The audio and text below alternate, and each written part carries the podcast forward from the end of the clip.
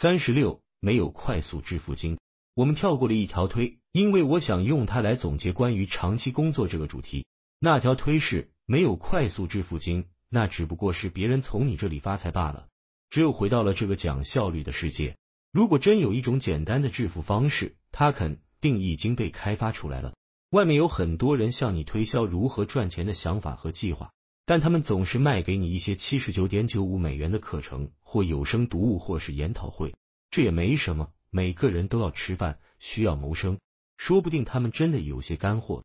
如果他们给你的建议是可执行的、高质量的，承认赚钱是一个艰难的旅程，需要很长的时间，那么我认为是现实的。但是如果他们卖给你一些快速的致富计划，无论是加密货币，还是在线业务，或是研讨会。那他们只是在从你身上赚钱，这就是他们的快速致富计划，对你不一定有用。我们不放广告，因为它会破坏我们的信誉。我们这整个推文风暴和播客产品都没有放广告，我们不收钱，也不卖什么东西。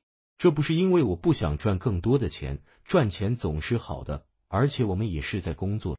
但是放广告会摧毁我们公司的信誉。如果我说，嘿，我知道如何赚钱，快来买吧，这就毁了。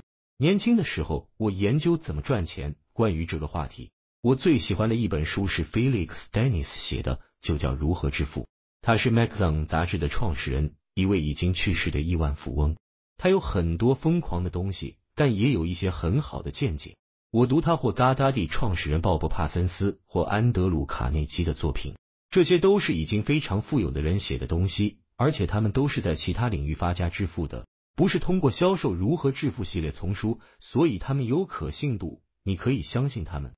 他们不是想从你身上赚钱，而明显是想赢得一些地位和一些自尊，对吧？你做任何事情肯定都有动机，他们至少动机很清晰，所以不太会撒谎，不太可能欺骗你。每个创始人都必须对员工撒谎，在某种程度上，每个创始人都必须对公司的每一位员工撒谎。他必须说服他们为我工作比在我这里做完，然后自己去开公司要好。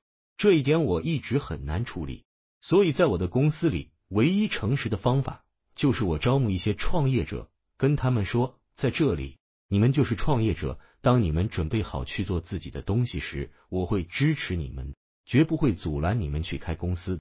但是这里会是一个很好的地方，能让你学习怎么去构建良好的团队及团队文化。